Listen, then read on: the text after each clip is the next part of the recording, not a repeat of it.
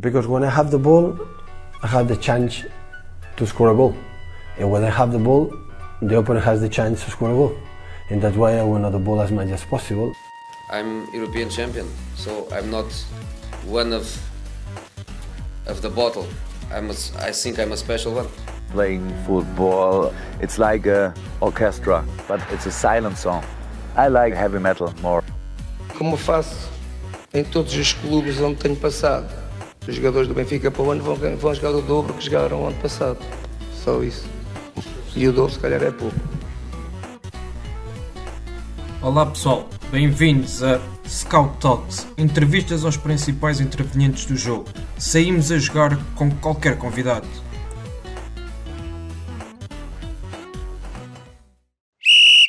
Olá Sérgio, bem-vindo ao Scout Talks. É um gosto enorme tê-lo aqui connosco e esperemos que seja uh, mais um episódio de, de, partilha de conhecimento e daquilo que, que tem sido o teu percurso e, e o trabalho atualmente no, no Farense.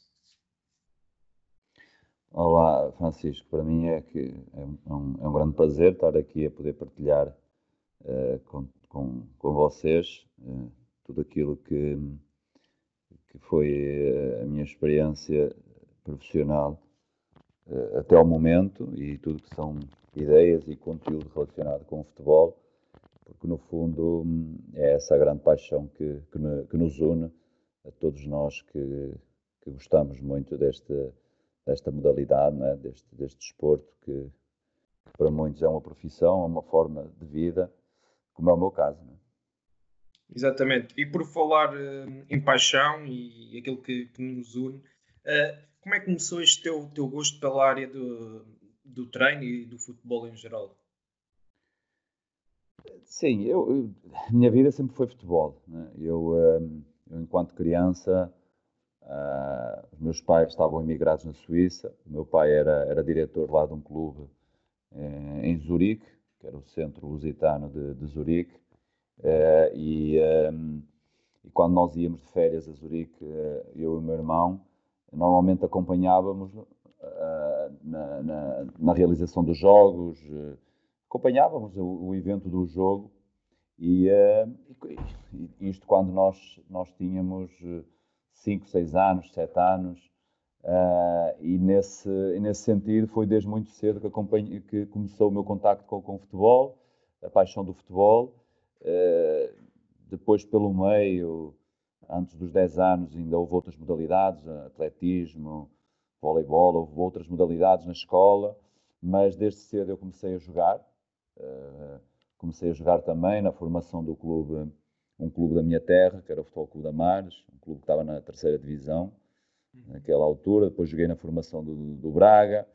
Uh, tentei jogar ao nível, ao nível alto, mas fiquei-me apenas por esse nível. nível uh, foi terceira divisão, o máximo que eu consegui, o que eu, que eu atingi, uh, e distrital, até, até ao momento que, que fui para a universidade, para Rio Maior, uh, onde o primeiro ano da, da, da, da, universidade ainda joguei lá na União de Santarém.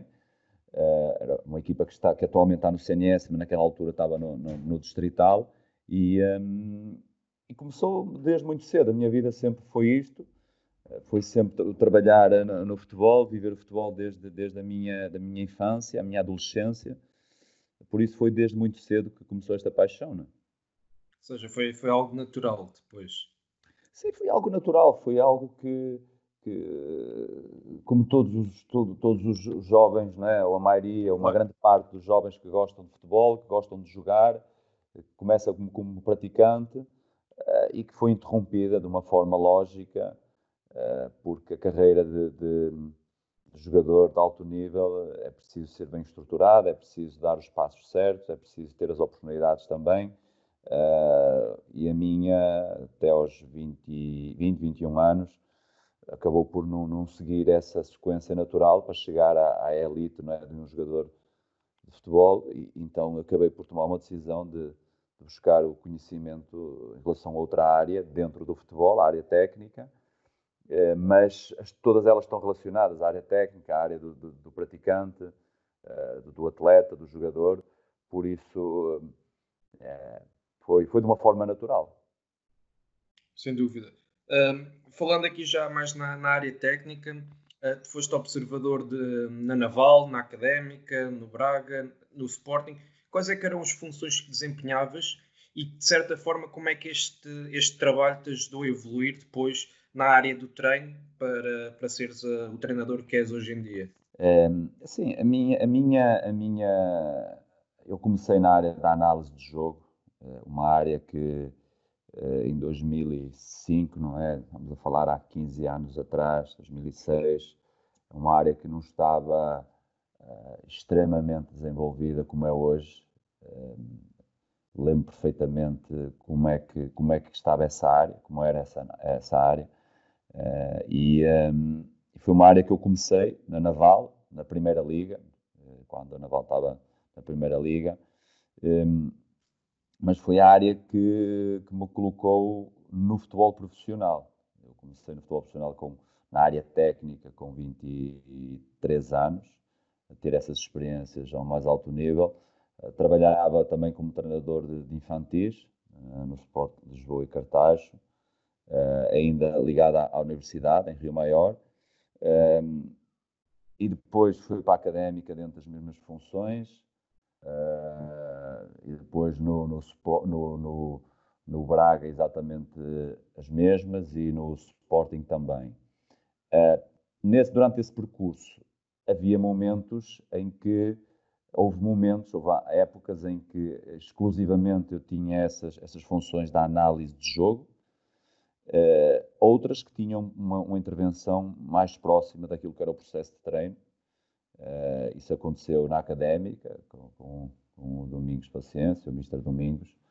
Uh, com, primeiro até com o uh, Manuel Machado, começou com ele, que ele deu uma oportunidade de, de ir para o campo, foi ele que, que, que, me deu essa oportunidade no futebol profissional de poder participar naquilo que era o processo de treino e, e, e depois, com, consequentemente, quando o Domingos uh, assumiu a académica nesse ano, ehm, não era um processo tão interventivo, mas estava diariamente no processo, estava no jogo.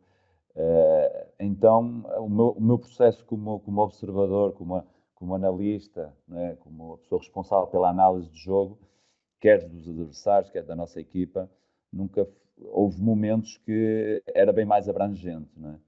E, um, ehm, mas para mim foi fundamental. Uh, isso, tudo isso começa muito antes, na, na universidade. Uh, a universidade, para mim, deu-me uma. A teoria trouxe-me trouxe conhecimentos bastante profundos de, de, de, vários autores, tanto da, da região uh, centro, não é? a região de, de, Lisboa, das universidades que existiam em Lisboa, as históricas universidades de Lisboa, como da região norte, não é? das históricas uhum. universidades a norte, eh, nomeadamente no Porto, né, que nós temos eh, pessoas como, como o Vitor Frade, como entre, vários, vários, vários autores que, que, que publicam documentos, livros, e, e, nós em Rio Maior absorvíamos muito do conhecimento, porque foi, eu penso que foi a primeira especialização, o primeiro curso específico uh, que foi criado, foi na, na, relacionado com o futebol, foi em Rio Maior. Na altura até começou como treino desportivo de alto rendimento em futebol, em que to, desde o início, desde o primeiro ano, que praticamente se abordava todas as, todas as áreas relacionadas com o futebol, uh, não só uh, as questões de, de, de, treino, questões táticas, questões uh, biomecânica, o marketing, todas as áreas que existem no futebol que não dizem respeito apenas ao, ao treinador, dizem uhum. respeito ao futebol em si, aos clubes, eram abordadas nessa, nessa licenciatura e para mim foi o ponto de partida, foi fundamental uh, perceber de uma forma bem estruturada, de uma forma bem específica, todos os processos que existem dentro do futebol, não só relacionados com o treino, e dentro do treino temos a análise do jogo, a análise do adversário, onde tem a análise do adversário, a análise da nossa equipa, a análise do treino especificamente, uh, como outras, como a liderança, a comunicação, a pedagogia, a psicologia, várias áreas que, que, quando eu fui para a prática, e começando ali na Naval, numa experiência ao mais alto nível, naquele, naquele ano ali na Primeira Liga, e depois dando sequência na académica, Uh, na académica cheguei a trabalhar também na, na formação, nos júniores. Cheguei a ser treinador também de, de, um clube da região de Coimbra, o Condeixa, uh, onde orientei uma equipa de júnior também. Depois, uh, ao mesmo tempo que estava na, na, na académica, também com, com os séniores, uh, dividi esse, esse tempo. Uh, e depois foi dando sequência para, para o Braga, Sporting, depois voltámos a, voltei a Braga aí com, com o Mr. Josualdo. e foi, foi um pouco do meu percurso, foi assim. Agora, a análise de jogo, para mim, é, foi, foi uma coisa fantástica, porque é uma área que, que permite um, conhecer o jogo, conhecer uh, todos, tudo aquilo que são os processos, tudo aquilo que são os uh, fatores de rendimento uh, para, para se conseguir ter uma equipa organizada. a análise do jogo dá-nos muito isso e, e as experiências que eu fui tendo nos diferentes clubes, nas diferentes competições, e, e destaco, por exemplo, Liga Europa, Liga dos Campeões, onde observar e analisar equipas eh, espanholas, como foi o caso do Sevilha, eh, quando estive no Braga, que os eliminámos da, da Liga do, dos Campeões, como foi o caso do atleta Bilbao, do, do Bielsa, quando estava no Sporting, e, e, e, um, e fomos eliminados por eles nas meias finais uh, da Liga Europa também, quando eliminámos o Manchester City, equipas inglesas, uhum. quando jogámos contra o Arsenal, uh, no Braga, ou seja, tu, to, todas estas vivências ao nível da análise de jogo uh, permite hum, ficar com uma, uma, um conjunto muito grande de, de, de, conhecimentos que depois, quando uh, tive a oportunidade de ser treinador ao mais alto nível, uh, foram, foram muito importantes para aquilo que são as tomadas de decisão para, para otimizar os processos e, e organizar a equipa. Sem dúvida, e era aí que eu ia focar a minha próxima questão, que é, percebendo uh, o background que tiveste como, como observador, como analista, um, e falaste de duas, de duas situações diferentes, uma mais ligada ao processo de treino, ao trabalho diário, e outra menos uh, enquadrada neste, neste processo. Como é que tu, hoje em dia, na tua equipa técnica, qual é que é a função do analista, se tem uma maior intervenção no treino ou não? E depois, qual é que é a importância, neste momento no Farense, que vocês dão a este processo de análise da própria equipa e do adversário?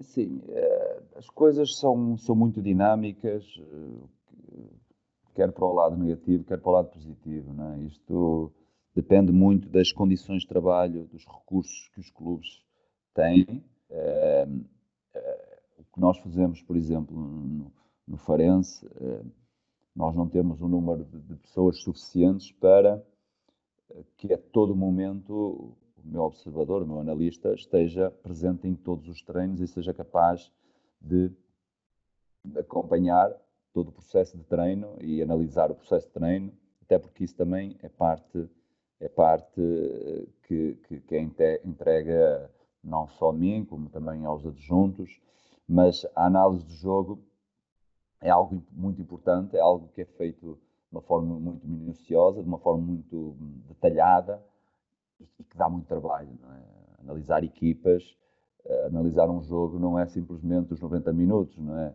E não é só analisar um jogo. Quando analisamos uma equipa, analisamos vários jogos, eh, analisamos de uma forma coletiva, de uma forma individual, retira-se imagens, monta-se compactos, eh, coletivos, individuais. Ehm, elabora-se relatórios e isso dá trabalho. Quando se trabalha em equipas que têm, têm um, um departamento de, de, de, análise de jogo que tem três, quatro pessoas, eh, provavelmente quem está mais próximo do treinador principal poderá ter um acompanhamento mais permanente no processo de treino. Para mim é o ideal. Eu tive essa, essa, essa felicidade de, de estar presente constantemente na maioria de, de, todas as minhas experiências, com os treinadores com quem trabalhei, e, e eu acho que é muito importante porque uh, os olhos de, de, de, um observador, de um analista, uh, têm que ter os seus próprios critérios, sem dúvida, a sua, a sua opinião crítica, e isso é algo que, que faz parte e, tem que, e eu gosto que assim aconteça, mas os, os grandes, os grandes conceitos, né, os grandes princípios, tem que ser um, uma diretriz de, de, do modelo de jogo, das principais ideias do treinador, né? E neste caso é isso que eu também tento que, que aconteça. Né? Agora, tudo isso vai, o tempo de proximidade durante, por exemplo, uma semana de trabalho, pode ser uh, mais ou menos em função do conhecimento que os profissionais vão adquirindo entre si. Né? Se o treinador já trabalha há muito tempo com aquele analista, com, com aquele observador, ele já sabe aquilo que, que o treinador vai querer. Né? Neste caso, é o que acontece um pouco aqui connosco. Né? Sem dúvida. Uh, isso é uma visão interessante e que acaba por, também ao fim e ao cabo, acaba por, por depender do contexto e das condições e, e dos meios que, que, o próprio clube também dispõe. Mas antes de entrarmos na, na questão do Farense, propriamente dita, gostava de dar aqui ainda uns passos atrás e perceber, uh, depois de, das tuas funções como observador nos clubes portugueses, acabaste por, por rumar ao Brasil, ter uma passagem no Brasil, uh, onde, onde treinaste o Atlético Paranaense, que nós conhecemos bem porque já colaborámos com eles aqui na ProScout o ano passado a fazer scouting deles na, na Europa e é um clube uh, para nós uh, referência no Brasil e muito bem estruturado, mas depois também estiveste no Guaratingueta, no Ferroviário, no América Mineiro, no São Bernardo. Como é que surgiram estas oportunidades uh, e o que é que te levou a ir para o Brasil? Porque eu creio que, que li uma, uma intervenção tua numa entrevista onde disseste que, que esta mudança para o Brasil foi bem, bem estruturada, bem pensada e que tinhas a ideia mesmo de ir para o Brasil uh, desenvolver algumas uh, aptidões que, que achavas que, por exemplo, que em Portugal não conseguias pela questão do contexto social e todas estas hum. situações. O que é que nos podes dizer sobre esta, sobre esta passagem no Brasil? Sim, Francisco. Há, há treinadores que às vezes uh, podem chegar a, a, às oportunidades que querem ter por, por, por, circunstâncias que se proporcionam, por, pelo acaso. Não, na minha situação não foi assim. Né? Eu, quando deixei de jogar e fui para a universidade, sempre tive bem planeado dentro da minha mente que bem definido que seria o objetivo em algum momento da minha vida seria ser treinador principal. Uh, tinha as minhas metas, tinha os meus timings, uh, mas o mais importante era ser competente. Uh, e a competência teria que existir em diversas áreas. Um, eu sabia que a teoria, a universidade e, e os livros e os cursos, não só a licenciatura, como os cursos da UEFA, trazem esse, esse, conhecimento, mas a prática é, é, muito importante. E a prática, como eu não a tive enquanto jogador ao mais alto nível, tive-a como um, como, um, como um elemento de, de, um staff técnico, não é? de uma, uma equipa técnica, que, que, vivenciou muito. E, e, nisso eu tenho que ser muito grato a, a todos os, treinadores com quem trabalhei, eh, começando com, com, com, o Mariano Barreto, na, na Naval 1 de Maio, onde ele foi o primeiro a dar uma grande oportunidade, Uh, tem que ser muito grato. Depois, consequentemente, o Mr. Manuel Machado, o Mr. Domingos, uh, depois no Sporting, uh, acabou por, por haver ali uma sequência, infelizmente, de, diferentes treinadores, como foi o Sapinto, que também foi um treinador que eu tenho muita gratidão, principalmente pela forma como ele vive a sua profissão de uma forma muito competente, de uma forma muito detalhada. e foi aí também que Conheci o professor eh, Jorge Ferreira, que esse marcou-me também pelo, muito e foi fundamental uh, na, na, relação à especificidade do jogo, uh, na forma como, como, como, como eu via o jogo e, e, até hoje mantenho uma relação de, de, de, amizade com ele, assim como os outros. Uh, mas eu sabia que esse, isso teria que ser uma etapa de, de vivências na prática daquilo que são as diferentes áreas. As diferentes áreas têm a ver com, com o treino, com a comunicação, com a gestão de pessoas, uh, com, com, a, com, a, com o atingido de objetivo, com a estruturação de departamentos, uh, com, com, diferentes áreas. E uma delas uh, é precisamente o recrutamento. Né? O recrutamento é uma área que, que é muito importante. Nós temos vários treinadores e treinadores eh, conhecidos não é, que afirmam isso. Um dos, um dos grandes uh, treinadores do futebol português e, e, e, que consegue sempre os seus objetivos quando está a lutar, por, por exemplo, por, por subidas, que é o Mr. Vitor Oliveira, ele fala sobre isso, não é? a montagem do plantel, os jogadores, e monta sempre plantéis muito bons que lhe permitem depois estruturar a época e atingir os, seu, os seus objetivos. Uh, isso também foi uma área que, que, que, eu sempre valorizei e achei que é, é determinante. Se, e, e fui constatando ao longo dos anos que existe uma grande percentagem de, de, jogadores que vêm do mercado brasileiro. É? O Brasil é um mercado com 200 milhões de pessoas, é, o mercado é um país com 200 milhões de pessoas, é, é um mercado muito grande que, coloca todos os anos uma quantidade grande de jogadores em Portugal e, e por todo o mundo. Um, e nesse sentido, eu, eu, tive uma primeira experiência em 2010, eh, no final da primeira época, que lutámos pelo, pelo título em Braga. Uh, tive uma experiência de ir ao Brasil, de estar em São Paulo, de conhecer a realidade, de ver jogos. Fiz um curso lá na Federação Paulista. Uh, ouvi treinadores brasileiros, ouvi diferentes profissionais. Uh, e pronto, e fiquei, eu fiquei, eu gosto muito da realidade do Brasil porque é uma realidade, aquilo que nós vivemos aqui nos clássicos ou nos derbys, né? Uh, no nosso país, lá vivemos todos os fins de semana. Os estádios estão, são, estão cheios, tem, a população é, é, muito grande, existem 14, 15 grandes clubes, a pressão é enorme lá, uh, a imprensa existe de centenas de, de, de, de órgãos de comunicação social, social entre, entre televisão, rádios, blogs, uh, sites, existe muita quantidade e isso para um profissional saber lidar com tudo isso é muito, muito importante.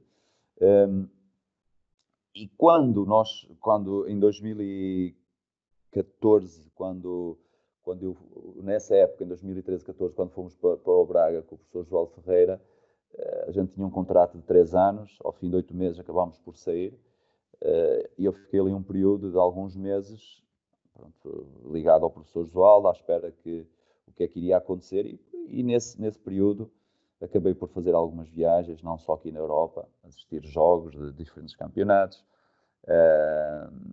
como também no Brasil. Eu estive no, Brasil, em diferentes cidades, no Rio de Janeiro, em São Paulo, em Curitiba, Rio Grande, em Porto Alegre, e conheci diferentes estruturas. E foi lá que eu conheci a estrutura do Atlético Paranaense.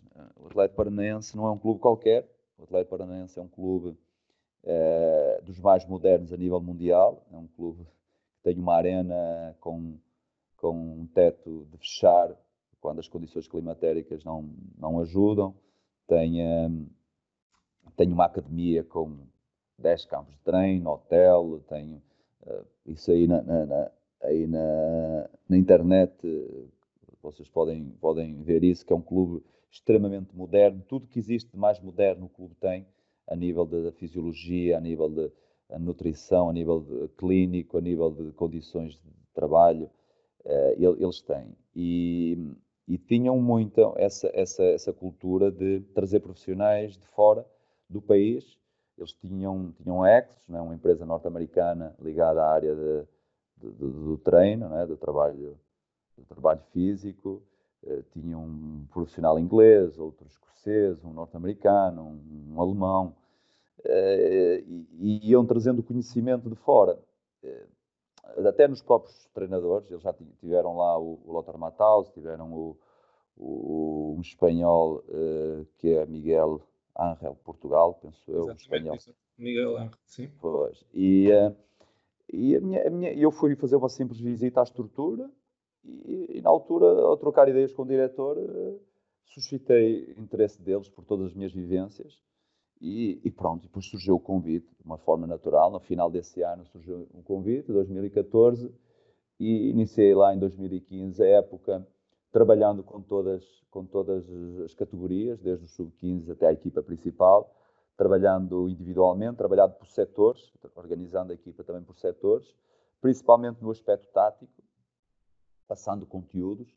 Trabalhei lá com vários, vários jogadores que depois acabaram por vir para aqui para a Europa como foi o caso do Marcão, que está agora no Galatasaray, que era do, do, do Rio Ave, do Chaves, uhum. o caso do Renan Lodi, que está no, no, no Atlético Madrid, o lateral esquerdo, uh, entre outros, o Otávio, que está no, no Bordeus, uh, muitos jogadores estão aí na Europa que, que eu, que, eu, trabalhei com eles lá, porque o Atlético Paranense é um clube que aposta muito na formação, tinha um projeto de ser campeão do mundo um, um projeto de ser campeão do mundo com 65% ou 70% dos jogadores formados no clube. Ehm, então encaixou perfeitamente naquilo que eu queria, que era vivenciar a realidade de perto, ter um conhecimento mais profundo daquele mercado e, e, ehm, e, depois conquistar o meu espaço eh, dentro, dentro do futebol. Eh, aquilo durou três meses, porque rapidamente me convidaram para ser treinador do Sub-23, eh, onde entramos num campeonato estadual, depois uh, orientámos, no, eles fizeram uma parceria, era um clube satélite, o Guaratinguetá, que era um clube de São Paulo, que estava na Série C, onde os, os miúdos dos, dos Sub-23, que, uh, que, tinham uma idade, a média de idade era 19 anos, uh, foi jogar por esse clube, na Série C, e a Série C no Brasil, nesse ano, tinha o Fortaleza, que metia 60 mil pessoas no, no estádio, tinha o Juventude, de Caxias, tinha o Guarani, tinha várias equipas históricas que, que, que, que permitia estimular aqueles jovens uh, de uma forma como, por exemplo, os nossos cá em Portugal, do Benfica B, do Porto B, do Sporting B, quando estava na, na segunda Liga, do, do Vitória de Guimarães B, quando estava na segunda Liga, muito próximos desses estímulos que eles têm também cá, é? porque Sabemos que jovens com 18, com 20, com 19 anos serem estimulados num processo exigente como é a segunda liga, certamente vão encurtar uh, etapas no processo de maturação deles. E eu vivi esse processo lá no Sub-23 do Atlético. Depois, uh, com a troca do, do, comando técnico da equipa principal, também assumi a primeira equipa no Campeonato Brasileiro, na Série A e na, na, na Sul-Americana. Uh, acabei, acabei, eles depois acabaram por contratar um, um treinador mais velho, um senhor, uh, e acabei por, por ser, um, por ser uh, enquadrado no outro, no outro projeto que eles tinham para o ano seguinte, foi a Ferroviária, no Campeonato Paulista, que é o campeonato mais importante do Brasil, o estadual mais importante do Brasil no primeiro semestre, onde fizemos também um, um, trabalho fantástico, que teve, teve, teve um grande destaque, não só naquela, na, pela forma como a gente jogava e dominava os jogos, uh, como também uh, eh, a nível, até a nível, a nível uh, social, aquilo saiu uma entrevista do, do, do, Lula, ou não foi uma entrevista, foi apanhado um áudio, ele a falar sobre mim, sobre a forma como a, a, forma como a ferroviária estava naquele momento, que estava muito bem, e foi aí que, que, que houve um destaque grande, que comecei a ser mais falado, mas sempre pelo, pelos motivos do trabalho e da competência. E depois foi uma série de experiências. No, no, no América Mineiro não foi, não foi fácil, porque entrei, entrei no meio da, da, da, competição e as equipas que não estão preparadas na, na Série A, que não são grandes e não estão preparadas, ou, ou, ou vão passar dificuldades, ou têm que se reestruturar ao longo do, da época.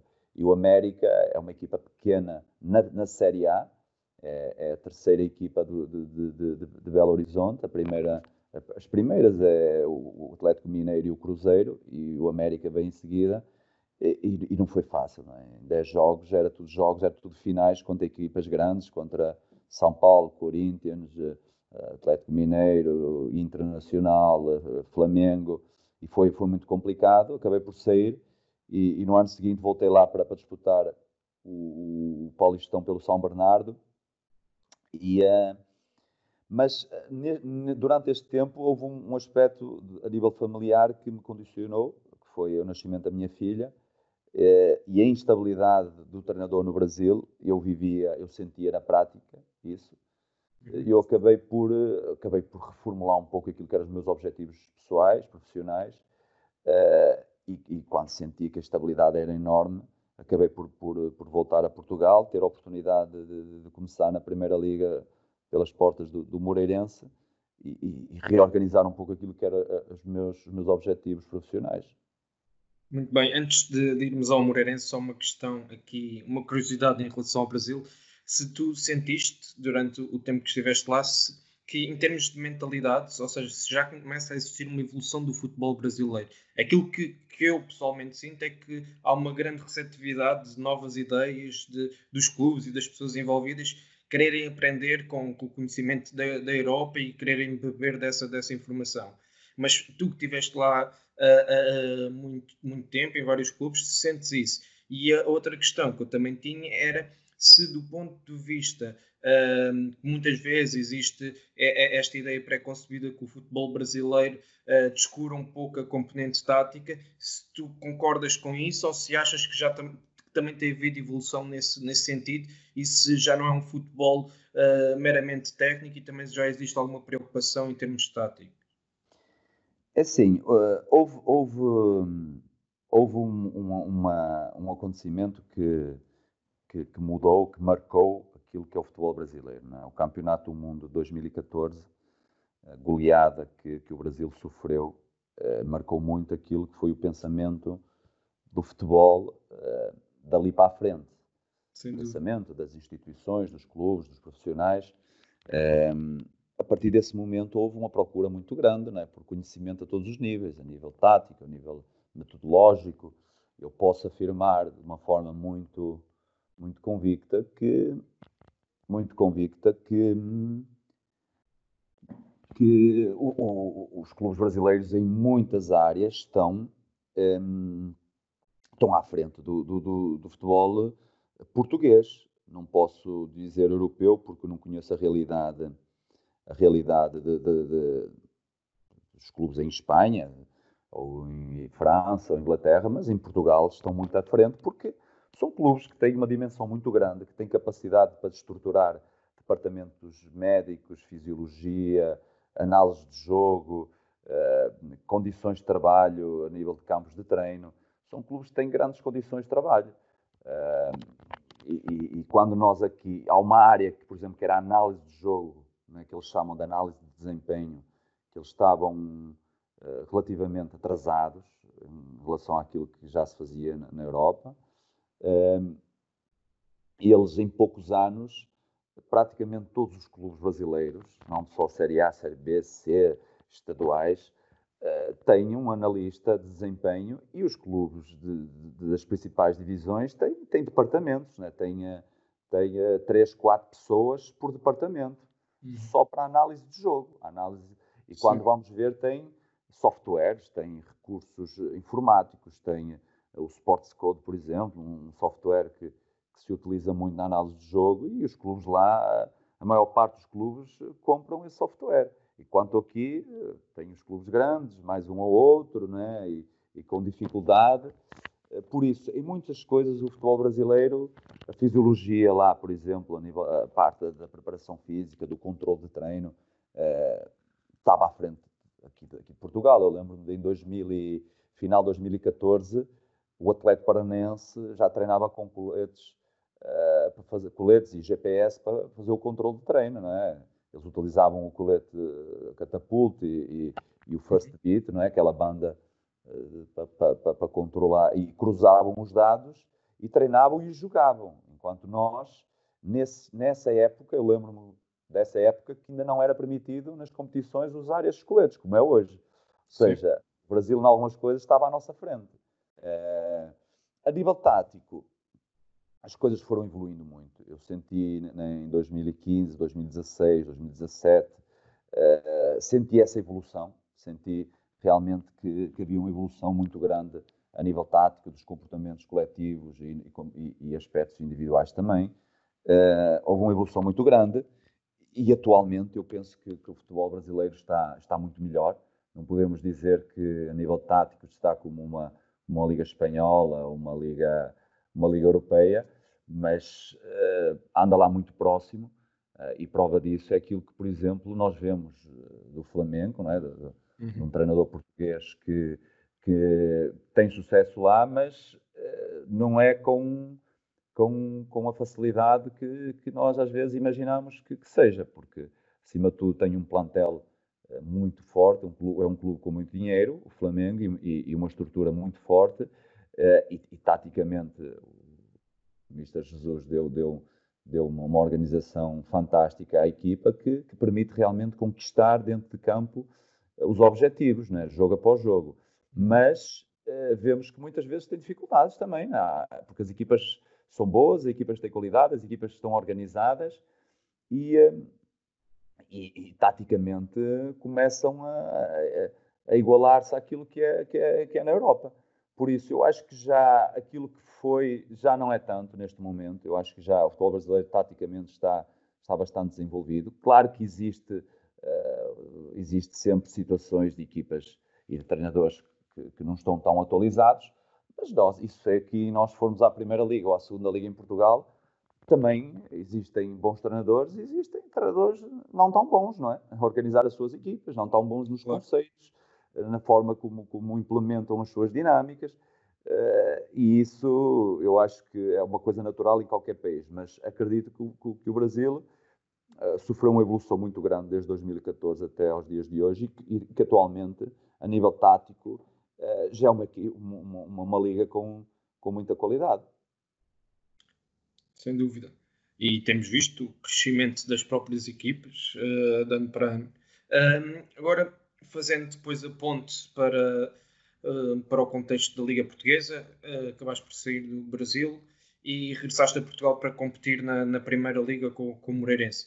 Nesse, nesse momento sentiste preparado para um, para um desafio da, na Primeira Liga? Sim, eu sempre, eu sempre me senti preparado para qualquer desafio, não é?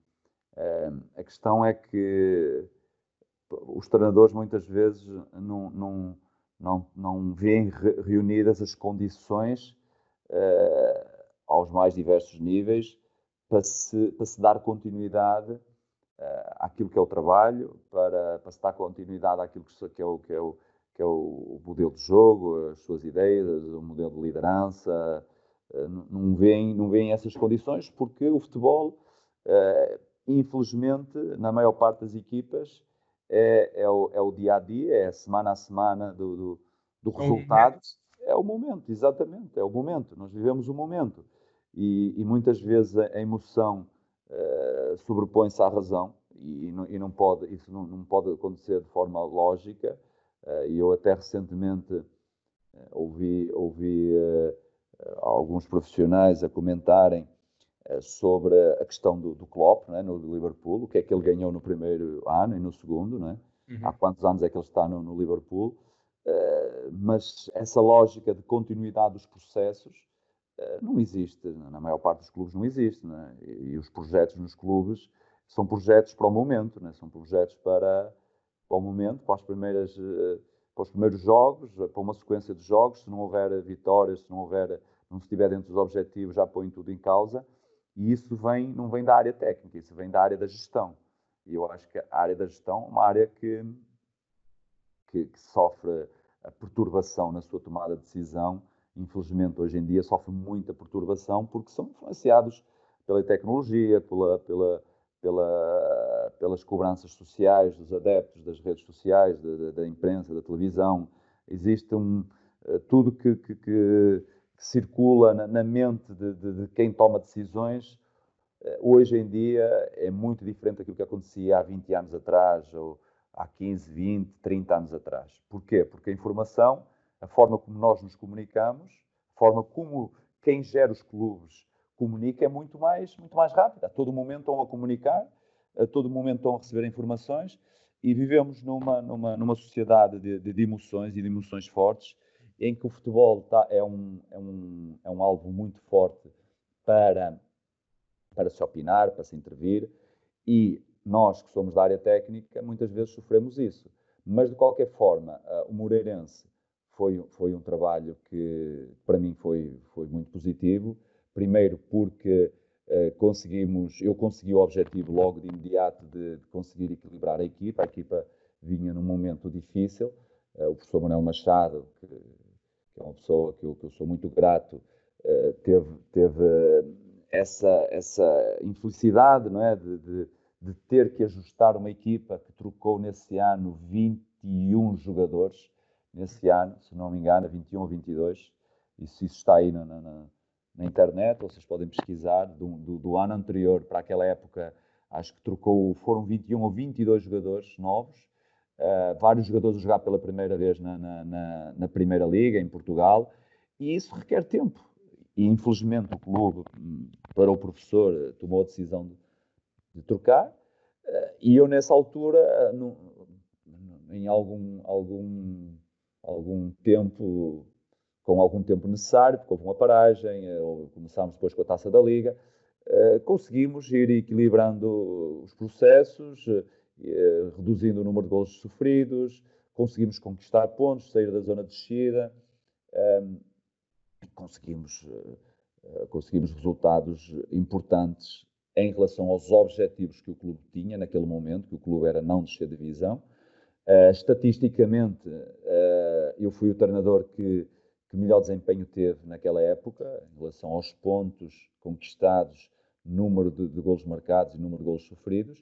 Uh, além disso, tenho algo para mim que, que, foi a forma como consegui, que foi recuperando vários jogadores de lesão, foi unindo o grupo em, em, em prol do, do, dos objetivos que, que, que, a gente se propunha.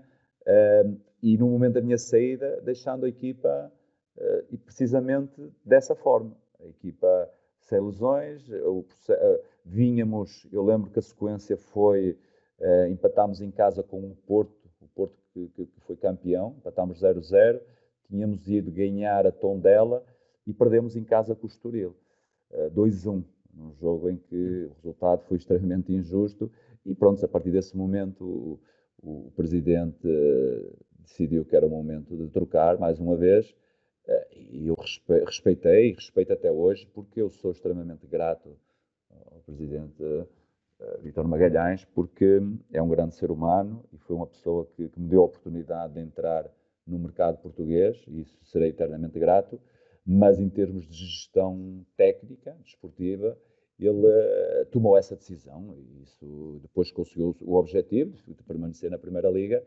uh, mas para mim foi extremamente importante porque foi o confirmar daquilo que eu, que eu já sabia, que era uh, qualquer que fosse o projeto que eu, que eu pegasse, iria conseguir os resultados porque eu tinha perfeita consciência de, daquilo que é o meu conhecimento, as minhas capacidades ligadas ao treino, ao jogo, à liderança, à comunicação, a diferentes áreas. Por isso, eh, foi importante para confirmar isso e depois dar sequência nos projetos seguintes. Sem dúvida, e por falar nos projetos seguintes, também já referiste a questão da, das emoções e de alguns resultados, uma, sequência negativa de resultados poder levar a, à, à troca de ciclo. Uh, falando aqui do, do, Famalicão, na época passada, um, estiveste ligado à subida de divisão, apesar de ter saído uh, quando faltavam oito jogos. O que é que aconteceu nesse momento para depois não, não levarem o projeto até, até ao final da época? Sim, isso, isso, isso, isso tem a ver com, com gestão também, com gestão uh, desportiva, tomada de decisão de quem gera. Eu não, eu não ponho, jamais irei pôr em causa, porque uh, um treinador vê-se uh, ao longo dos anos, não por uma época, uh, muitos conseguem ganhar, mas muitos poucos conseguem ganhar constantemente ou frequentemente. E isso, esse, eu acho que esse é o, é o, grande desafio de qualquer treinador, é, é ao longo da sua carreira ter uma carreira muito mais vitoriosa do que, do que uh, negativa em relação aos resultados. E, e, eu, nesse momento, eu sei perfeitamente as dificuldades que nós tivemos para estruturar um clube que, que é muito idêntico àquele projeto que eu tenho este ano no Farense. Né? Uhum. O Famalicão tinha, na época anterior, não desceu ao CNS na última jornada. Uh, o, o Famalicão foi um clube que ficou muitos anos fora do, do da, da, da, Primeira Liga, inclusive chegou a ir aos distritais. Um, ou seja, é diferente de um clube, por exemplo, como o Nacional, ou como o Feirense, ou como o Chaves, que cai, mas rapidamente está a preparar-se para voltar. Ou seja, são clubes que vêm de, de, sofrimento na sua história desportiva, como aconteceu exatamente com, com o Farense. Uh, o, o, o, Famalicão, nós, nós conseguimos superar as dificuldades iniciais de montar um plantel muito em cima da hora. Ah, quando, quando entrou o investidor, tínhamos que montar um plantel muito, muito em cima da hora. Foi, foi, foi possível. Tivemos alguns, alguns jogadores que, que nós queríamos, ah, jogadores ah, de qualidade que não foram possível contratar. Mesmo assim, nós montámos um plantel, um plantel com, com, com qualidade suficiente, ou com potencial, eu acho que com o potencial suficiente que depois, com o processo de trabalho, foi desenvolvido. Uh, nós, nós, nós fizemos uma época fantástica. Inicialmente eram uh, as pessoas do Famalicão sabem que aquilo que foi passado foi para andarmos a lutar, tentarmos andar lá em cima. Se não conseguíssemos, aquilo era um projeto a três anos para poder subir à Primeira Liga. Uh, e, e, rapidamente as pessoas se viram numa posição de subida. Né? Desde, desde o início do campeonato estávamos numa posição de subida a lutar lado a lado com Passos, que tinha acabado de descer é? e que tinha uma equipa de Primeira Liga. Uh, e até determinado momento nós não só passámos de, de, de, um, de, um, projeto para andarmos lá em cima, para um projeto de subida e para um projeto depois até para lutar pelo primeiro lugar. Uh, realmente distanciámos um pouco quando perdemos em casa com Passos aos 90 e poucos minutos, numa bola parada.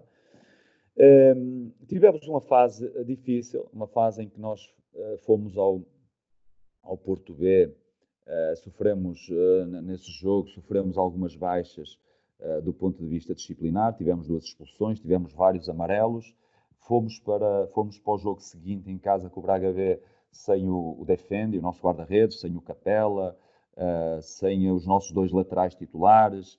Ou seja, nós tínhamos vários jogadores de fora uh, e que condicionaram muito esse desempenho. Nós tivemos ali dois, três jogos, depois na Covilhã exatamente a mesma coisa. Não tínhamos o, o, o nosso lateral, o David Luiz, não tínhamos o, o Vitório Garcia, né, que agora está no Vitório Guimarães, era emprestado na altura do Vitório Guimarães. E, e, são jogadores que eram importantes na dinâmica coletiva.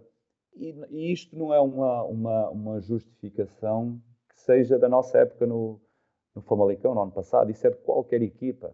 Qualquer equipa que perca jogadores importantes vai sofrer com isso. E nós vemos nos clubes grandes, quando se tira dois, três jogadores que são importantes na, na, na dinâmica, eh, os clubes sentem isso.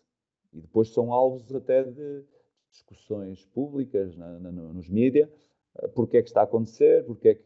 E, e, os, e os, as equipas são feitas de jogadores, jogadores com qualidade.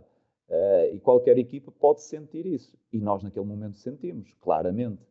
Um, ehm, e pronto, porque estava tudo planeado para, para, uma, para uma etapa final em que nós teríamos todos os, todos os atletas uh, que iriam regressar, não só de lesão, como também os castigados. Eu lembro nós termos seis jogadores uh, importantes de fora, nesses, nessas jornadas que, que, que aconteceram, esses resultados negativos, que depois voltaram, voltaram depois na paragem que houve para a seleção, foi aí que houve a troca de treinador, e que voltaram esses jogadores também, e a partir dali fizeram uma, uma, uma, campanha que também merece ser destacada, né? de oito jogos, mas, mas foram oito jogos finais, né? porque até lá, em 26 jogos, nós andamos sempre em lugar de subida e passamos muitas dificuldades, e elas são públicas, não é? Desde de treinar em Ribeirão, desde treinar na academia no sintético, desde a troca do relevado do estádio municipal.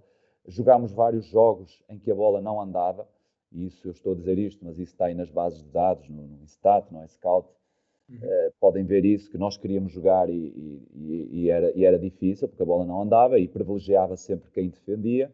Mas mesmo assim, nós tivemos essa campanha que, que trouxe, que encheu os estádios. Né? No início, que no início da época não era assim e nós com os resultados nós trouxemos para nós os, as pessoas que gostavam, amavam muito o Famalicão, trouxemos e foram pessoas, os adeptos foram fantásticos, pessoas fantásticas que nos acompanharam em casa, fora, uh, apoiavam sempre a equipa e, e, e, então eu acho que nós, uh, que eu, especialmente como, como treinador, como líder, tive um papel extremamente importante naquilo que, que foi a campanha da subida. Agora, depois a tomada de decisão no momento em que uh, as coisas correm menos bem, isso, isso, está, na, na, isso está dentro da mente de, de, de, de cada dirigente, de se é capaz de, aguentar, de, se é capaz de ser uh, equilibrado emocionalmente nesse momento ou não, ou, ou, uh, ou, tomar uma decisão diferente. Não quer dizer que depois dessa decisão vá ser, vá ser um, acertada ou não, não quer dizer que, vá correr bem, né? neste caso correu bem, porque nós sabíamos que ia correr bem, porque foi isso que nós fizemos durante a época toda, foi estruturar a equipa para que, para que estivesse preparado para todos os desafios. E acho que foi um bocadinho dentro disto. Sem dúvida. Uh, agora, focando um pouco aqui no, no Farense, um, esta temporada chegaram ao histórico uh, Farense. Uh, o objetivo uh, inicial era e ainda é a subida de divisão. Foi isso que, que, apresentaram quando convidaram a quando convidaram a aceitar este projeto. Sim, nós nós uh, no início quando nos sentámos eu escolhi o Farense porque é um dos históricos também do futebol português, assim como era o Famalicão, e permitia-me a mim, enquanto treinador, continuar a ser colocado à prova e a continuar a estimular-me a nível de, de, das minhas capacidades eh, com uma pressão grande, pressão grande por parte de, eh, dos nossos adeptos, por parte da nossa estrutura, por parte dos mídia, porque hum, é assim, nos grandes é isto. É? E o, quer o Farense, quer o Famalicão e outros clubes que existem no nosso país são grandes. Grandes porque têm grandes massas adeptas, representam uh, regiões, muitas vezes, uh, e, e, neste caso um, isso coloca no dia a dia uma pressão grande e, e, e o Farense, desde o início, que se colocou num grupo uh, alargado de equipas que estavam na segunda liga com objetivos de, de tentar subir. Nós nós nunca, nunca dissemos que o nosso objetivo era subir, o nosso objetivo era lutar. Porque como é que nós podemos dizer que é subir se nós temos o Nacional que acabou de descer, o Feirense que acabou de descer, o Chaves que acabou de descer, o Estoril que desceu há duas temporadas atrás, nós não podemos dizer que não, porque os outros também, isto é um jogo, o futebol é um claro. jogo e temos adversários pela frente. Agora, nós, nós vamos tentar lutar para isso. E foi o que aconteceu. Nós tivemos desde, desde, desde o início a lutar. Aliás, nós superamos essas expectativas. Nós não só tivemos a lutar para subir, como estivemos em lugar de subida. Uh, e, e, fomos a equipa que mais tempo passou em lugar de subida. Foi a equipa que mais tempo passou em, no, em primeiro lugar. Uh, perdemos uh, a igualdade pontual que tínhamos com o Nacional, com este empate em, em Matosinhos. Uh, mas, por exemplo, das quatro primeiras classificadas, somos a equipa que, dos quatro, três delas, duas estiveram no ano passado na Primeira Liga e uma teve há duas temporadas. Uh, e mesmo assim, nós fizemos o campeonato que estamos a fazer. Por isso, tem semelhanças com, com, com, o, com o Famalicão, eh, é um clube, é um clube histórico, é um clube que, que definiu desde o início eh, voltar a ser grande e está-se a estruturar para isso. Fez, fez um processo de, durante esta época muito importante a esse nível. Um, a, nível a nível técnico e, e dentro de, das quatro linhas, foi-se conseguindo resultados muito importantes, com maior ou menor dificuldade, mas foi sempre em função das circunstâncias que, que foram possíveis não é? de, de, de realizar, quer quer os, o processo de treino, quer, quer os jogos, e, e, e acho que, que, estamos a passar com distinção aquilo que, era, que foi os objetivos definidos. É? Sem dúvida, estão, estão a fazer um excelente trabalho. Um, Sérgio, tu falaste da, da, questão inicial, quando, quando focávamos aqui noutros pontos, sobre o recrutamento, e deste o exemplo do, do Vitor Oliveira. A, a minha questão é precisamente esta, ou seja, quando vocês chegaram ao Feirense no início da época, tiveram esta liberdade para definir os reforços que, que queriam uh, para alcançarem os objetivos propostos? E, e na, na, vossa opinião, como é que deve ser composta uma equipa na, na segunda liga que deseja atacar a, a, subida de divisão? Se deve ser um misto entre a juventude e experiência, ou os jogadores mais experientes? Aquilo que é, que é a tua experiência, o que é que, o que, é que isso, te, isso te diz? Sim, Francisco. Uh, Naturalmente, eu, eu, eu, sou um treinador que gosto muito de, de trabalhar em equipa, é? de ouvir, de ser ouvido. Uh, não gosto de, de, do tipo de dirigentes que ouve por ouvir e depois toma as decisões que, que quer. Isso é muito difícil, porque quem, a cabeça que está sempre uh, em cima da mesa, não é? a cabeça, o lugar, uh, quem está muito exposto é o treinador eu acho que uma questão de respeito e de lógica, eh, no mínimo, tem que ser um trabalho em equipa. Eh, e, e, ehm, e, montar um plantel eh, não, não, é fácil, não é? Porque existe sempre diferentes opiniões dentro de uma estrutura, mas com, com diálogo, com comunicação, com argumentação, o que tem que prevalecer sempre é, é qualidade, a qualidade do, do, do atleta, é, é também aquilo que, que é a diversidade e a complementaridade de um grupo, de uma equipa. E nesse aspecto, eh, quando perguntas-me como é que deve ser montado um plantel, eh, o, fator número um é qualidade. E a qualidade tem, tem, nós temos que ter a capacidade para ver qualidade, é? nem, nem, toda a gente nem toda a gente vê qualidade, é? porque se víssemos qualidade toda a gente detectava, eh, encontrava os jogadores, é? todos os profissionais conseguiam ver o mesmo, eh, até porque muitas vezes a qualidade só aparece quando é potencializada, não é? Eu para mim eh, eu considero sempre que, que, que, há jogadores que têm potencial e depois nós transformamos esse potencial em qualidade. Uh, e, e, e, a força do coletivo muitas vezes, ou, ou, quase sempre, potencializa os jogadores para que depois se veja realmente a qualidade que eles têm. Uh, e nesse aspecto nós conseguimos uh, fazer realmente um, um misto aqui de, de jogadores com, com, alguma experiência, com, com jogadores mais jovens, jogadores que, que estavam à, à procura do, do, seu, do seu espaço. Um, e, e, acho que é a junção das duas que, que, que, que acaba por trazer eh, um desempenho ao longo da temporada mais equilibrado. Agora, nós não, se, se vai ser uh, 60% dos jogadores mais, com mais experiência e, e, e 40% dos jogadores mais jovens, eh, isso é muito subjetivo, né? porque às vezes um jogador com, com 20 anos, um jogador com 20 anos, ou 21 ou 22, tem uma experiência muito maior, é muito mais maduro que um jogador com 30 ou 33, depende do conjunto de experiências que ele tenha, não é?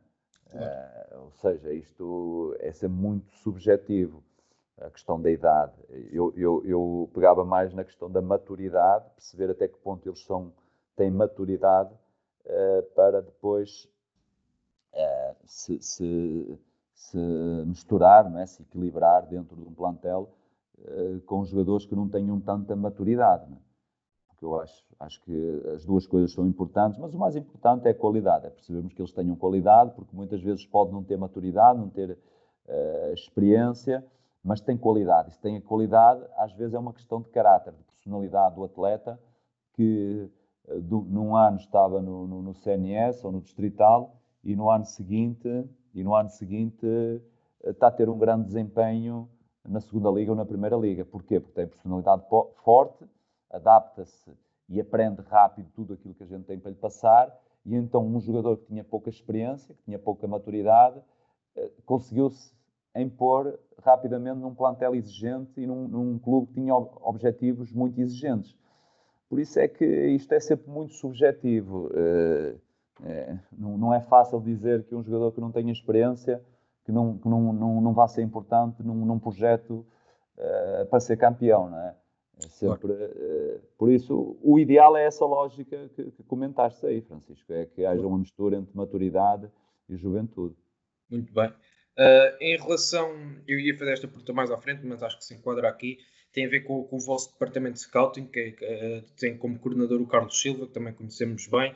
Como é que vocês, quando chegaram, conseguiram coordenar com ele e depois também na, no processo de, de, reabertura de mercado, em janeiro, para, de certa forma, colmatar algumas lacunas que identificaram ao longo de, dos últimos meses? Como é que trabalharam uh, este perfil de jogador que vocês procuravam e aquilo que, que, o clube já tinha na sua base de dados através do, do seu coordenador de scouting? Sim, esse trabalho, é, eu para mim, é dos mais importantes. O scouting é dos mais importantes uh, no, no, no, num, num clube. Uh, é, um, é um trabalho muito minucioso, é um, é um trabalho uh, muito exigente de, de, de, detectar jogadores que sejam importantes para aquele, para aquele clube, para aqueles objetivos, para aquele perfil. E, e nesse sentido, nós aqui eh, sendo o clube que está-se a estruturar aos poucos, né? está, está, a voltar a, a ter uma, uma, uma, estrutura digna de clube grande, não é? Eh, e é um clube que tinha, tinha as suas próprias informações, a nossa estrutura tinha essas informações de jogadores, de soluções. Eh, foi um trabalho em conjunto, foi um trabalho em que, quando chega algum nome por alguma sugestão de algum agente, de algum, né, de algum empresário. De, uh, todos nós avaliamos. Não é só o treinador, não é porque o treinador quer Nem eu quero que assim seja, né? eu quero que eu passe o nome, mesmo que sejam jogadores que eu já tenha trabalhado, olha, eu sugiro esse nome, mas passo para a avaliação do clube, da estrutura do clube, porque uh, nós temos de estar em sintonia, não é? Acho que temos claro. de estar em sintonia e depois de, desse jogador ser sujeito a uma avaliação, nós também uh, temos que reunir para abordar esse tema em conjunto e podermos chegar a, a, a, uma conclusão se realmente contratamos ou se não contratamos. Uh, mas o clube tem, tem uma base de dados, o clube tem, segue uh, diariamente na busca, na, na, procura de jogadores com, com qualidade para as diferentes posições, com perfis que nós um, achamos interessantes, não é? porque no fundo nós procuramos jogadores com qualidade e nós sabemos que os jogadores com qualidade são jogadores que nas diferentes uh, capacidades uh, têm que ser os melhores, os, mais rápidos, os mais altos, os, os mais ágeis, os melhores tecnicamente. O ideal é que a gente encontre jogadores assim, não é? Uh, porque não, o, o, não, não, são só os clubes de, de, de, de top, os clubes de, Primeira Liga, ou os grandes clubes de, qualquer liga, que, que às vezes podem ter os melhores, porque os melhores muitas vezes também começam em ligas, em divisões inferiores. Então, o nosso foco também tem que ser encontrar os melhores. E talvez encontrar os melhores antes que os grandes clubes os encontrem. Uh, e é assim que, que, eu acho que nós temos que, que, trabalhar. O mercado de janeiro foi um mercado, é um mercado particularmente mais específico. É um mercado em que não dá para fazer grandes apostas. Tem, o jogador tem que tem que vir preparado, né, naturalmente, não, não, não, dá aquele tempo de adaptação. É um jogador que, que, chega e tem que saber para o que é que vem, eh, porque é diferente do mercado de, de, de agosto, né, do mercado de julho, que o jogador chega, faz a pré-época, entra num jogo de taça da liga, entra na primeira jornada, segunda jornada, os objetivos ainda estão longe de ser conquistados, eh, enquanto em janeiro não. Em janeiro já tem vários meses em cima, não é? já, já, já, já decorreram vários meses, os objetivos uh, estão próximos de ser conquistados, é? faltam uh, três, quatro meses para terminar a temporada e, e, e, o jogador que chega tem que estar preparado, a não ser que o objetivo do clube seja um objetivo que já esteja praticamente alcançado, seja um objetivo que o clube não sobe, não desce, era aquele objetivo, já está muito próximo de ser alcançado, então, em janeiro, faz uma aposta de um jogador que venha para ainda se integrar, para se desenvolver, uh, para ser estimulado, para depois ser aposta na época seguinte. Mas, no nosso caso, foram jogadores que, que, que já estavam preparados, já tinham conhecimento, já tinham experiência e, e pronto, e conseguimos realmente ir ao mercado dessa forma. Sem dúvida. E os melhores jogadores também uh, varia do contexto para, para contexto. Uh, por falar em contexto, era aqui que eu também queria chegar nestas, uh, juntando aqui duas questões uh, finais sobre o Farense. numa entrevista que, que, eu vi recentemente que deste, dizias que antes de chegar a um clube é preciso conhecer o contexto e onde é que o clube está. E a minha questão é como é que vocês se prepararam a esse nível para, para o desafio no Farense e, de certa forma, se vocês adaptaram a vossa ideia de jogo e o vosso modelo com aquilo que conheceram do Farense uh, e, em, regra, em, em traços gerais, como é que descreve o vosso modelo de jogo? Francisco, uh, naturalmente que nós temos que fazer o nosso trabalho de casa antes de chegar a qualquer campeonato, qualquer equipa, né? temos que, que, entender a sua história, temos que buscar informações acerca dos profissionais que já estão nesse clube, uh, quer seja jogadores, quer seja estrutura, perceber qual foi o historial, o que é que aconteceu nas, na, nas épocas recentes, a todos os níveis. Uh, temos, que, temos que buscar isso, temos que estar preparados para, para isso. Um, ehm, isso acho que é um trabalho muito importante para nós percebermos com quem estamos a lidar, uh, para percebermos, por exemplo, no caso do, dos, dos, jogadores, que qualidade é que existe, porque no, normalmente um, um, treinador chega a um projeto como o do Farense e, e, já tem um conjunto de jogadores com contrato.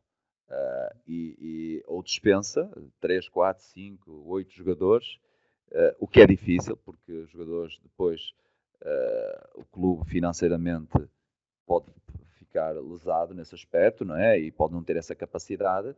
Uh, e além disso, os jogadores podem realmente, uh, com, com outro tipo de estímulos, se for o nosso entender, o meu entender, podem render mais do que o que estavam a render até então.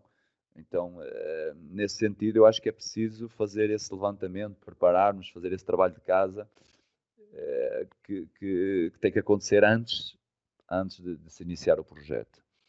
Um, a outra pergunta. Era sobre o modelo de jogo, como é que ah. adaptaram e em traços gerais, como é que descrevem o vosso modelo Exatamente. de jogo? A questão aqui em relação ao modelo de jogo é muito simples. Eu acho que todos nós, treinadores, eh, temos as nossas convicções, eh, as nossas ideias bem claras e queremos o melhor para o, para o, nosso, para o nosso jogar na forma como nós queremos que a nossa equipa jogue, uh, nos diferentes momentos do jogo, né, na organização ofensiva, defensiva, nos momentos de transição e nos outros dois momentos de bola parada defensiva e de bola parada ofensiva. Uh, nós queremos, temos essas, essas, essas nossas essas convicções, só que nós temos de ter a capacidade e o conhecimento para nos adaptarmos uh, à realidade onde estamos, à competição onde estamos, aos jogadores que nós temos e, em função de tudo isso, é lutarmos por aquilo que é o objetivo do clube. Um, eu considero, que se fosse jogar uh, o jogo uh, que eu gosto, que eu um, que aquilo que me mais dá prazer e, e, e até, até, como eu comecei, por exemplo, quando no Brasil, a forma como eu colocava as minhas equipas, o que eu mais dava uh, preferência uh, para estimular no, no, meu processo de treino, certamente não estaria a lutar pela subida de divisão no Farense. Um, ehm, porque requer, uh, requer muitas, muito, muitos aspectos, não só do ponto de vista técnico, como do ponto de vista estrutural, como do ponto de vista da dinâmica de trabalho diária, que muito provavelmente nos iria levar a desempenhos uh, com menos qualidade em relação ao objetivo do jogo, que é conquistar os três pontos, do que aquele que nós temos tido. Havia jogos que nós íamos jogar muito melhor no nosso processo ofensivo, que nós iríamos tentar sair uh, na primeira fase de construção muito mais vezes uh, do que o nosso guarda-redes, que os nossos centrais, de forma apoiada, com, com buscar bola em espaços interiores, em espaços exteriores, circular muito mais no nosso na, na, nossa zona, no, nosso no, no nosso meio campo defensivo, para depois poder progredir uh, para o meio campo ofensivo do adversário, mas em, correndo muitas vezes riscos que nos levaria a sofrer muito mais do que aqueles que sofremos até agora. Não quer dizer, por isso, que uh, a gente opte por, por, um, por, um, por um jogar mais simples, mais, mais objetivo. Não, nós tentamos, mas temos estratégias para que, para os objetivos que nós temos, que é subir divisão, o meu objetivo não é uh, valorizar os jogadores, não é valorizar-me a mim enquanto treinador, o meu objetivo é uh, uh, conquistar um objetivo que um clube definiu inicialmente. E para isso, nós temos que fazer ligeiras adaptações ao, ao, modelo, às nossas ideias, porque nós sabemos que, por diferentes razões, uh, não iriam dar. Uh, e eu acho que aí é que reside um bocado o segredo uh, das equipas, quando conseguem ou não conquistar os seus objetivos. Tem a ver com essa capacidade de adaptação um, ehm, do seu modelo em função das características dos jogadores que têm para conseguirem o resultado final. É? Nós, na... sim, Francisco? Estou, sim.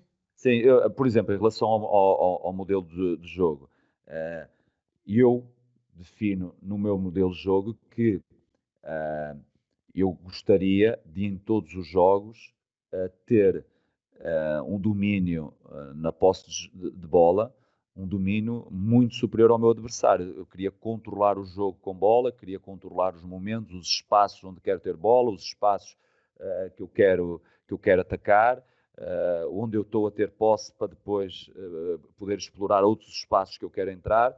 Ehm, esse, isso é o que eu tenho no meu modelo de jogo. Mas uhum. como, é que eu, como é que eu vou uh, estimular constantemente esse processo?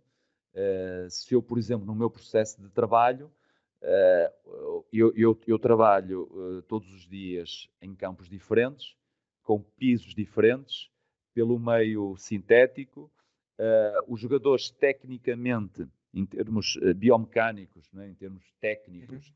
a forma como eles estimulam um, a, precisão, a precisão do passe, da recepção, é diferente. Claro. Completamente diferente. Então, o, o, o número de passes uh, certos uh, e, e, errados vai depender muito de outros, de outros aspectos de condições de trabalho que nós temos ou que não temos. E estamos a falar do trabalho diário, mas também vamos falar, por exemplo, das condições em que se realizam os jogos na segunda liga. Uh, há jogos que se realizam em grandes relevados e há jogos que se realizam em relevados péssimos, horríveis, em mau estado. E a Liga interditou este ano vários relevados.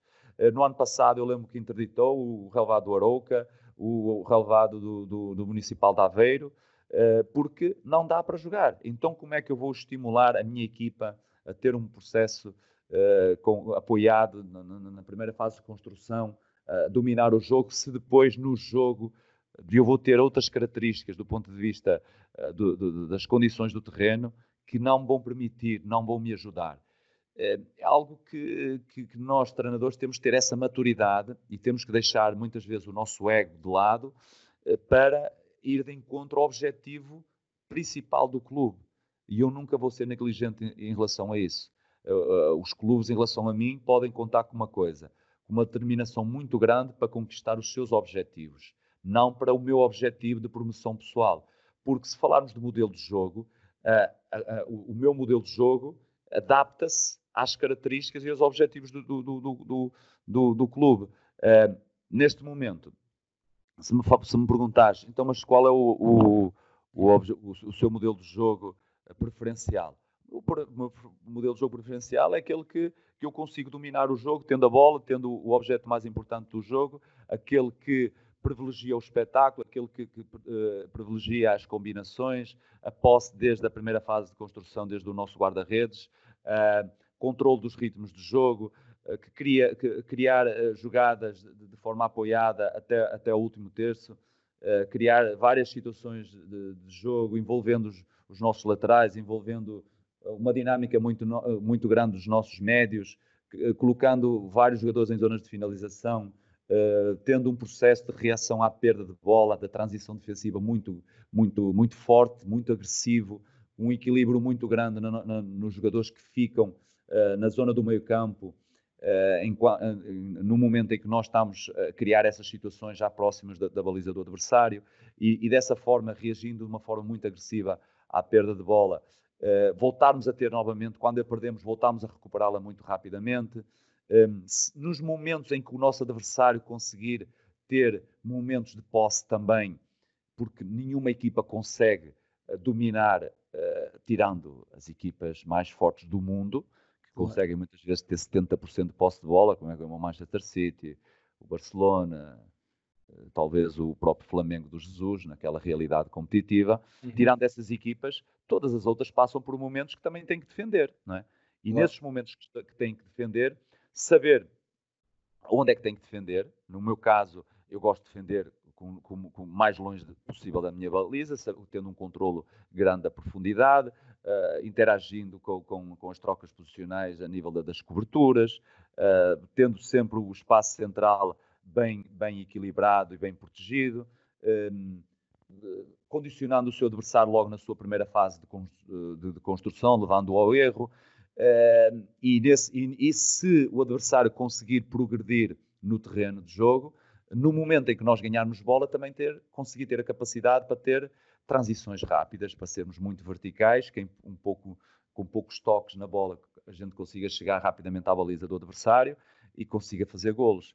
Uh, isto, em relação aos quatro momentos do jogo, é aquilo que eu mais. É, é, é a forma ideal, não é? assim claro. de uma forma muito, muito rápida, é forma, é, para mim é, é, é, o ideal, é o mais espetacular que existe no futebol. Eh, agora, eh, os meus jogadores, todos eles estão preparados para isto, as condições que eu tenho de trabalho diárias estão preparadas para isto. O risco que eu vou correr em, em tentar implementar isso vai-me dar, fim de semana após fim de semana, três pontos para eu conquistar o objetivo do clube. Uh, não sei se eu colocando, em, em, tentando uh, ir à procura desta, desta forma de jogar mais completa, mais espetacular, se depois vou conseguir os objetivos do clube ou não. Percebe? Claro. Por exemplo, em relação aos outros dois momentos, a bola parada ofensiva. Eu gosto de treinar várias bolas paradas, várias jogadas estratégicas, eh, sair nos cantos em jogadas combinadas, nos, nos livros laterais. Mas depois nós precisamos ter jogadores que tecnicamente tenham uma precisão muito grande para fazer uma, uma tabela, uma combinação, um desequilíbrio individual e coloquem a bola no espaço que a gente quer. Muitas vezes é muito mais simples pedir a um jogador para bater um canto ou um livre lateral e colocar diretamente lá na área, porque nós temos 3, 4 jogadores ou 5 jogadores que são altos, são fortes no jogo aéreo e eles vão resolver naquele espaço. E nós, com um pequeno ajuste estratégico, nós conseguimos. Agora, é mais espetacular para quem vê na bancada e para quem assiste na televisão eh, assistir a uma jogada que sai de um canto com 3, 4 combinações, um drible e depois um cruzamento para a zona do segundo poste, e devolve para, para a zona de penalti e faz, um, e, faz, e faz uma grande jogada de bola parada e dá golo. Claro, claro. que é muito mais espetacular isto, mas isso depende dos intervenientes. Né? E depende de, do número de horas de estímulo. Por exemplo, a maioria de nós está nos clubes há, há poucos meses. O Vitor Oliveira passa poucos meses, passa 12 meses, passa uma época, sobe os clubes, né? tirando o Portimonense recentemente, que passou, penso que foi duas temporadas, passou é poucos meses. Quando nós falamos que o Klopp no Liverpool precisou de não sei quantas épocas para conseguir conquistar e fazer a equipa ideal que ele, que ele, que ele, eh, que ele sempre eh, objetivou, não é? que ele definiu como objetivo. Nós, nós, para conseguirmos um objetivo de subir divisão, temos, temos, temos o quê? Temos um mês ou dois meses, porque se não tivermos a ganhar em setembro ou em, a meio de setembro, já é por colocar tudo em causa. Então, no que refere ao modelo de jogo, Francisco, eu acho que nós temos de ser uh, muito uh, responsáveis na forma como colocamos uma equipa a jogar. Seja ela para subir divisão, seja ela para ser campeã, seja ela para, para lutar eh, para não descer, nós temos que olhar aos recursos que temos, à realidade que, que temos e temos que ter a capacidade para jogar de qualquer forma. O treinador que só sabe jogar daquela forma é um treinador limitado. O jogador tem que ser, o treinador tem que ser eh, tem que ter essa capacidade de se adaptar a diferentes formas de jogar e saber interpretar isso também nos seus adversários. Uh, na minha opinião, é isso. Eu acho que uh, é um pouco por aqui. Sem dúvida, e, e acho que uh, no final do dia o que conta depois é, é, é, é cumprir os objetivos que foram propostos. Eu acho que acabamos aqui em grande, com uma explicação muito detalhada e muito completa daquilo que, que é a vossa visão sobre o modelo de jogo uh, preferencial e depois a adaptabilidade a, a, ao contexto onde vivem. Para terminar, gostaria de fazer uma pergunta que é em relação às, às tuas expectativas futuras. Uh, ainda és um treinador jovem, mas onde é que, quais é que são as tuas ambições em termos de, uh, de carreira profissional? Onde, qual é que é o patamar que gostarias de atingir e, e uh, num contexto de, de curto, médio prazo, onde é que te, te vês a, a treinar? Francisco, eu, eu, eu quando deixei de jogar, hum, quando eu deixei, eh, deixei o objetivo, o sonho de ser treinador, de ser jogador uh, de elite, eu defini ser um treinador de elite, né? e, o, e o treinador de elite existe máximos na sua carreira que, que tem para conquistar, né? Eu, eu, eu tenho, eu, o máximo que existe para conquistar num treinador de elite é ser considerado o melhor o melhor treinador eh, do mundo, não é? é assim como os jogadores. E esse é o meu objetivo, é, é trabalhar para isso, para que isso aconteça em algum momento da minha carreira, seja daqui a 5, daqui a, a 10, daqui a 15 ou daqui a 20, daqui a 20 anos, seja quando for, ter essa oportunidade de lutar para isso e, e conquistar isso. Para isso é preciso uh, percorrer diferentes etapas, é preciso estar preparado para elas, mas eu sempre defini coisas grandes, objetivos ambiciosos, uh, para que diariamente eu me prepare para eles. Uh, e é isso que eu, que, eu, que eu faço, que eu fiz, que eu faço e vou continuar a fazer, é que dentro de, de, de, da minha profissão eu consiga atingir o máximo que há para conquistar. E estaremos aqui a, a, a esperar que isso aconteça e e, e a apoiar-te neste, neste sentido. Sérgio, muito obrigado pela tua participação no Scout Talks. Foi um gosto enorme ter-te aqui connosco, a partilhar conhecimentos uh, nesta fase mais complicada em que vivemos devido ao, ao vírus e, e esperemos que, que, tudo corra bem, uh, que, uh, que, esteja tudo bem por aí e que a situação volte à normalidade o mais rapidamente possível para, para fazermos o que estamos e estamos com, com os nossos e vocês também darem continuidade ao excelente trabalho que têm vindo a fazer no, no Farense e, e subirem divisão. Francisco, eu é que agradeço a oportunidade, mais uma vez, estar aqui a poder partilhar uh, todos estes temas importantes um, e também desejar que, que, realmente esta fase passe para todos, principalmente para aqueles que, que, que mais sofrem, né? que é as pessoas mais frágeis de saúde, os mais idosos, um, e aqueles que, que, principalmente a nível, a nível financeiro também, pessoas que, que passam por mais dificuldades, é importante precisamente para esses, eh, para nós estarmos focados eh, no nosso trabalho, é importante, mas acredito que o futebol neste momento passa para segundo ou para o último plano até. Eu acho que o mais importante é, é a vida eh, da sociedade, de, de, das pessoas, que volta rapidamente ao normal e, e, nesse aspecto nós temos de ser muito, muito solidários com quem, com quem está aí na linha da frente, uh, continuar a trabalhar, as pessoas da, da área da saúde, da segurança, uh, de, de, profissões que estão aí a lutar para que a gente, neste momento, possa estar aqui a falar. Muitas pessoas estão a trabalhar, não é? E, e acho que, que é importante que a gente seja grato por isso e dentro da nossa profissão também que rapidamente a gente possa, possa voltar e, e aqui aqui no Farense que a gente possa conquistar aquilo que, que, que definiu desde o início e que, e que estamos tão próximos de, de, atingir. Sem dúvida, e que corra tudo bem para todas as pessoas nesta, nesta fase complicada e possamos voltar à normalidade do quanto antes. Mais uma vez, muito obrigado, Sérgio. E Francisco, obrigado eu. disponíveis para o que for preciso. Tá, obrigado, Francisco. Obrigado. Tá.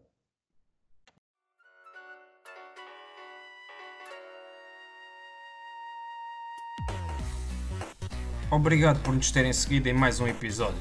Sigam o ProScout nas redes sociais em Facebook, Twitter, Instagram, YouTube e principalmente no nosso site em www.proscout.pt. Até à próxima!